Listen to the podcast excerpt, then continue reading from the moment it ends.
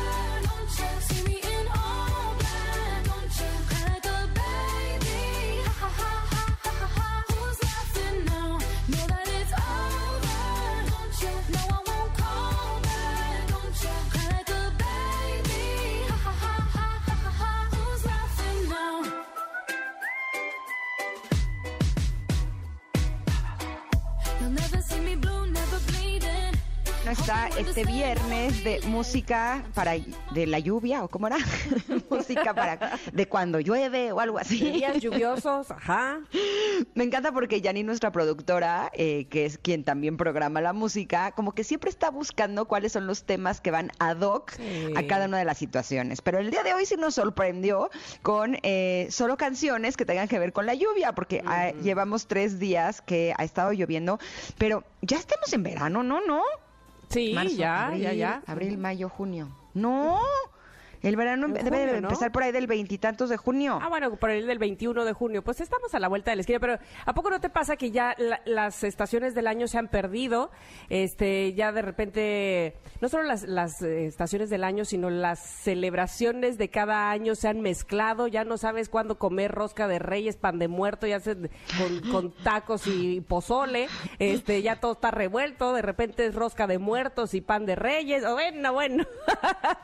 Sobre todo antes, no sé si te acuerdas, eh, eso solo lo vendían un día.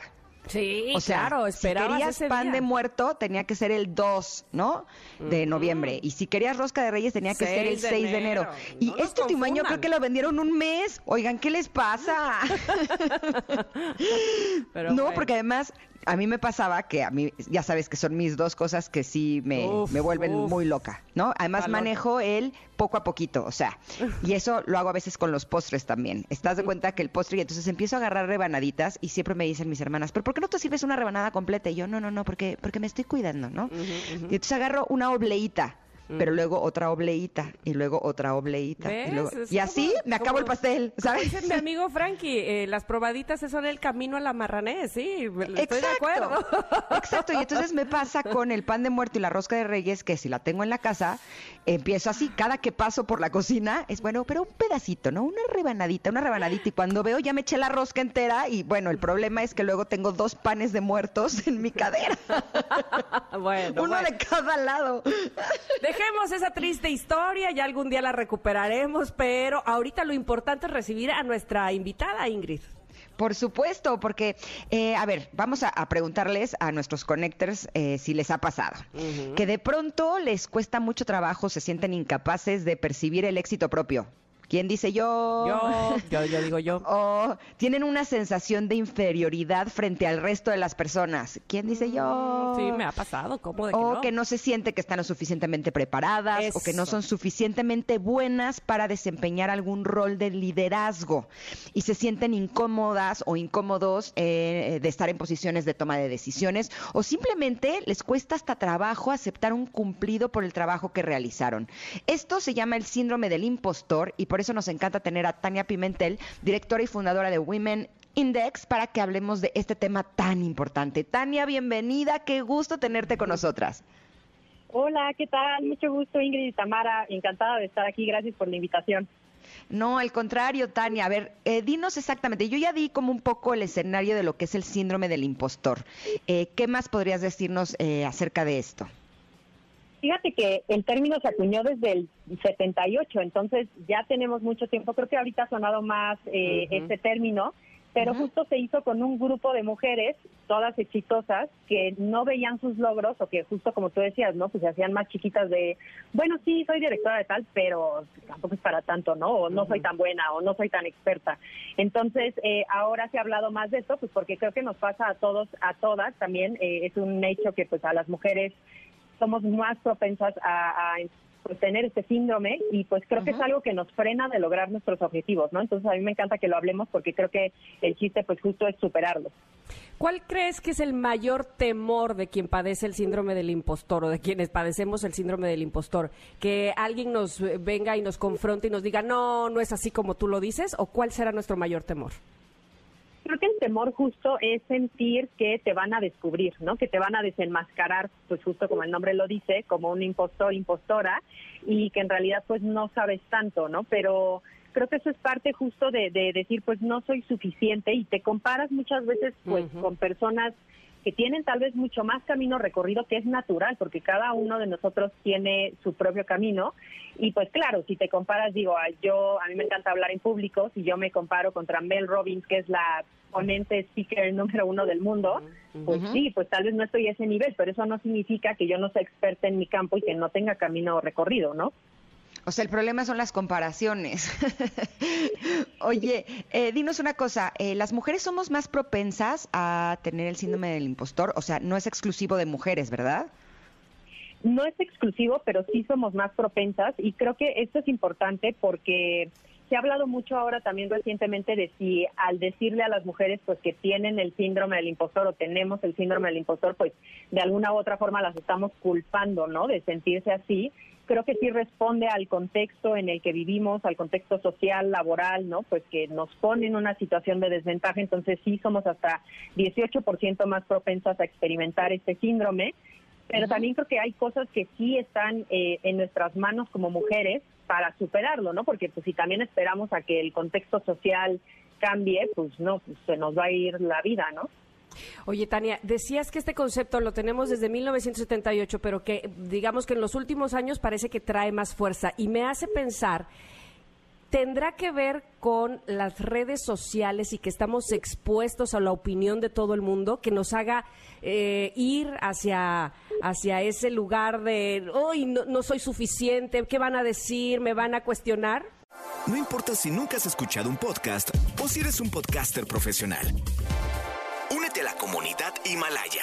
Radio en vivo. Radio en vivo. Contenidos originales y experiencias diseñadas solo para ti. Solo para ti.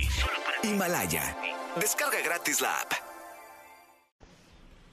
Sí, fíjate que creo que nos comparamos mucho, ¿no? Como decíamos ahorita, y nos comparamos con personas que aparte, pues nosotros solo vemos lo que hay en redes sociales, no vemos el contexto, no vemos cuánto le ha costado a esa persona llegar ahí, no conocemos tampoco sus retos, sus fracasos, porque todos los tenemos, y asumimos pues que es perfecto, que todo está bien, ¿no? Que, que lo que vemos es lo que pasa 24 horas al día, cuando no es así. Entonces, por eso decía, cada una de nosotras tenemos nuestro propio camino y yo escucho a muchas mujeres decir, o sea, sí, sí soy experta en marketing, pero no soy tan experta, ¿no? Y yo, bueno, pues digo, tal vez no seas la más experta, pero definitivamente pues sabes más que yo, ¿no? O sea, me puedes enseñar a mí algo. Entonces, creo que es importante entender que siempre vamos a tener más que aprender y que esa experiencia se sigue construyendo con el tiempo pero que sí tenemos algo que aportar y que no debemos de concentrarnos en lo negativo y en lo que vemos de otras personas, sino en lo positivo que tenemos para poder compartir eso. Ahora, el hecho de que las mujeres seamos más propensas a tener síndrome del impostor tendrá un poco que ver con esta idea cultural sobre que el hombre tiene que ser el fuerte, ¿no? Y las mujeres de alguna manera nos hacemos un poco chiquitas como para encajar en este rol. Estar probándonos, ¿no? Constantemente. Sí, creo que eso es súper importante. Sí hay roles todavía que yo tengo la esperanza de que se van rompiendo poco a poco con las nuevas generaciones y la forma en que estamos educando, pero definitivamente hay ciertos roles que nos enseñan desde niños o niñas, ¿no? A nosotras, pues, a portarnos bien, a no incomodar. Y digo, no aplica a todas, porque luego hay algunas que se me ofenden de, no, pero yo sí digo lo que pienso. Eso no es lo que, lo que estamos diciendo, ¿no? Pero sí, culturalmente pasa más que a nosotras, pues nos enseñan a no ser conflictivas y cuando un hombre es, eh, pues, eh, no sé, alza la voz, ¿no? Para eh, hacer ver su punto, lo ven como alguien asertivo y pues cuando una mujer hace lo mismo, pues no, pues eres la loca histérica. Entonces, creo que eso sí hace que las mujeres no busquemos confrontaciones en nuestro trabajo, pero a la vez eso hace que nos quitemos del reflector y a mí me ha pasado que invito a alguna mujer a algún evento y me dice, híjole, no, es que yo no estoy suficientemente preparada, ¿por qué no mejor que venga mi compañero o mi jefe o mi tal? Y entonces pierdes ese espacio en donde podrías compartir tu talento, dar más visibilidad a tu trabajo, que creo que eso es una parte fundamental pues, de conseguir mejores oportunidades laborales. Y pues al final se lo das normalmente a un hombre, entonces perdemos ese espacio como género.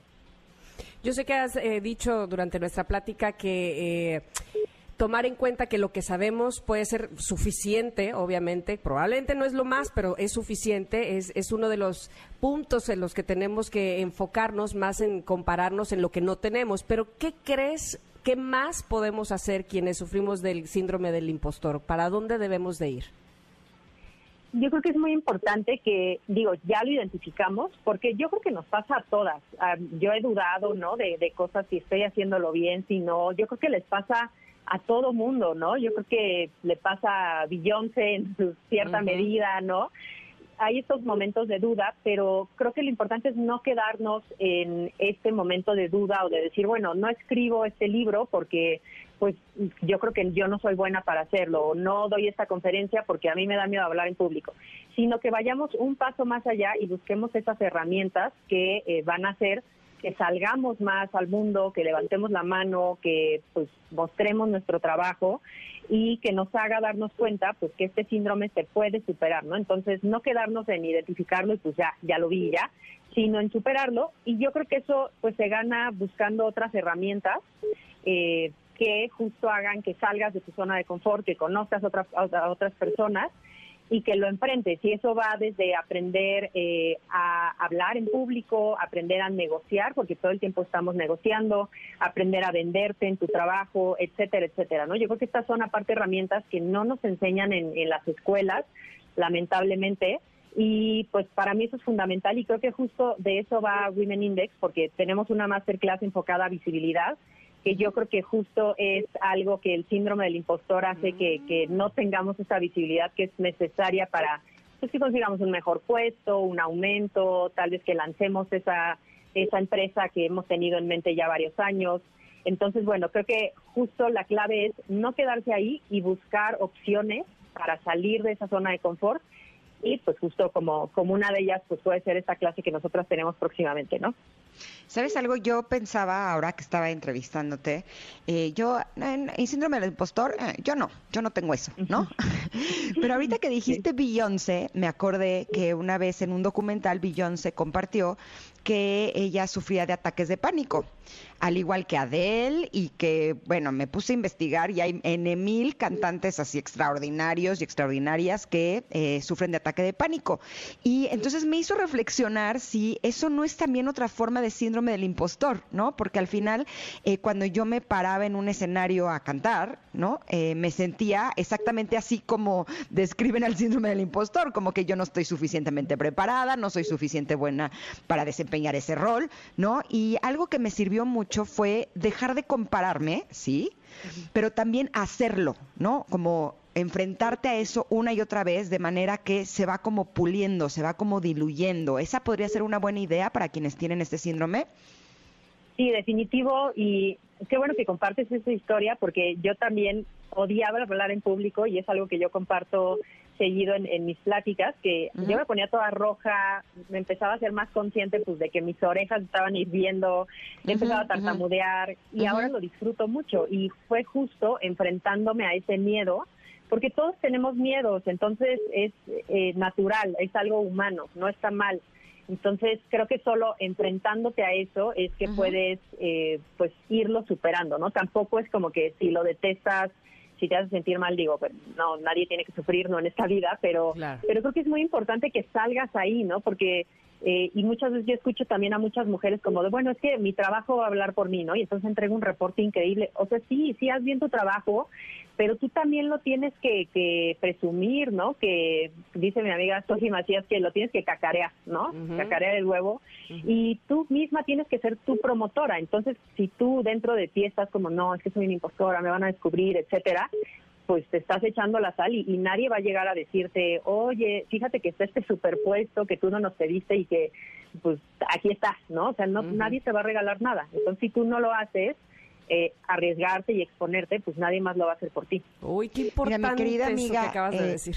Mi querida amiga Mónica Garza me está escribiendo que Donna Summer, eh, antes de salir a escena, la tenían que calmar de los ataques de pánico que sufría. Y Elvis Presley, cuando era famoso, es cuando empezó a sufrir eh, sus peores ataques de pánico antes de salir al escenario. O sea, realmente es algo muy común, eh, no solo en los cantantes, sino en cualquier otra actividad. Claro, ¿no? y si no me equivoco, don Vicente Fernández, precisamente por eso es que cuando él dijo que se iba a retirar era por, precisamente por los ataques de pánico que le daban tras del escenario, fíjate, qué Wow. cosas, ¿no? Con tanto tiempo de carrera, además. Pero muy importante eso que acabas de decir, de, eh, el trabajo de tus sueños no, no te está esperando a, a ver, a este, o más bien no te va a ir a hablar y tú quédate esperando en la silla porque tu trabajo ha hablado por ti. No es cierto, Exacto. tienes toda la razón. Así es que quiero saber sobre la masterclass, por favor, Tania, ¿dónde la tomamos? Eh, ¿Cuándo nos inscribimos o cómo le hacemos? Es súper fácil, es totalmente gratuita y justo vamos a hablar de por qué debes de dar visibilidad a tu carrera y vamos a hablar ahí dentro del síndrome del impostor y de las herramientas que tienes que desarrollar para conseguir tu trabajo ideal. Entonces se pueden inscribir en nuestro link que es masterclass.womenindex.w y latina n. Eh, se los puedo dejar ahorita escrito Sí. y nada más ponen su nombre y su correo y nosotros les recordamos es el próximo martes 15 de junio a las 7 de la noche hora Ciudad de México. Ya tenemos a más de 300 mujeres inscritas esta masterclass y tenemos un grupo de WhatsApp en donde todas están presentando y conociéndose y pues la idea es que entre todas encontremos una solución, ¿no? Que sientan que no están solas, que es natural, son emociones humanas pero pues que hay que darle para adelante y que hay que superarlo y entre todas yo creo que ahora pues se siente más este ambiente de hermandad, ¿no? Y de que estamos juntas en esto. ¿Sabes De algo, acuerdo. Tania? Este tema de eh, empoderamiento femenino eh, a mí me apasiona muchísimo. Eh, y estoy viendo tu página y veo los contenidos que tienen y nos encantaría que pudieras regresar otro día Ay, a platicar sí. de otro tema. Eh, yo ¿se podrá encantada, repetir? eh, sí, sí, sí, yo encantada de platicarles más. eh, encantada también de invitarlas a que formen parte del índice. Estamos y pues ahí. estamos haciendo este esfuerzo para reunir a todas las mujeres profesionales y pues demostrar que sí, sí habemos muchas expertas. Bueno, pues eh, estoy justamente ahí para poder inscribirme a la masterclass, que es el martes 7 de junio. ¿Me repites la hora? El martes 15 de junio a Ah, las 15. 7 de la noche, Ciudad de México. 15 de Perfecto, junio. para que lo vayan agendando. Exacto. Te agradecemos muchísimo, de verdad. Estuvimos bien, bien contentas de tenerte, de hablar de esto en específico, que muchas veces se habla por encimita y ojalá que, como dice Ingrid, vuelvas pronto para profundizar. ¿Te parece bien? Claro que sí, muchísimas gracias, un gusto Ingrid y Tamara y que estén muy bien, muchos besos. Gracias, Tania. Hashtag si hay expertas. Así dice su página. Está bien padre. Si quieren entrar, eh, hay buenas, hay buenas cosas por ahí. Nosotros nos vamos a ir un corte porque Sí. ya eh, tenemos casi listo a nuestro show cómico mágico mu- musical sensual y automotriz que estaremos hablando de autos embrujados. ¿Qué será ¿qué eso? es esto? Oye, y además pongan mucha atención en el corte porque les vamos a decir dónde se encuentra la unidad móvil para que se ganen muchos regalos. Volvemos, somos Ingrid y Tamara en MBS.